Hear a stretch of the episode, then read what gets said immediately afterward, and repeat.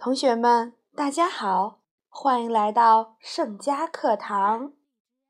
今天老师给大家带来陶渊明与酒。文人自古与酒结缘，陶渊明也不例外。他不仅喜欢喝酒，还是中国历史上第一位大量写饮酒诗的诗人。他写饮酒二十首时。更是无酒不成诗。据说陶渊明写完第十九首饮酒诗以后，家里的酒坛全部空得底儿朝天了。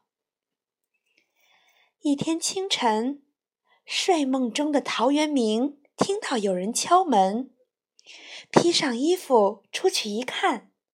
原来是隔壁的老汉正捧了一坛新酿好的酒站在门外，还没开坛，陶渊明仿佛就已经闻到了那醉人的酒香。他赶紧把客人引进家门，两人相对而坐，准备好好的喝上几碗。陶渊明急不可耐的。倒出一碗酒，浅黄色的酒液散发着迷人的香气，叫人垂涎三尺。但是新酿好的新酒，液面上还漂浮着一些酒糟，需要过滤后才能饮用。陶渊明急忙去找滤酒精，可是。半天也没找到一块，一挠头，忽然想起头上束发的革巾，于是计上心来。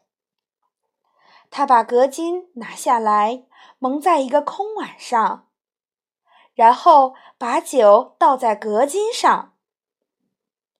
滤完酒后，陶渊明打了打革巾上的酒糟。再把它重新围在头上。这时，隔巾上也飘溢着袭人的酒香，这股香味儿经过鼻子，一直沁入陶渊明的肺腑里。他不禁得意地说：“这个法子好，不仅能喝酒，还能闻酒香。”接着，端起那碗过滤好的清酒，一饮而尽，顿时觉得神清气爽，挥笔写下饮酒诗的最后一首。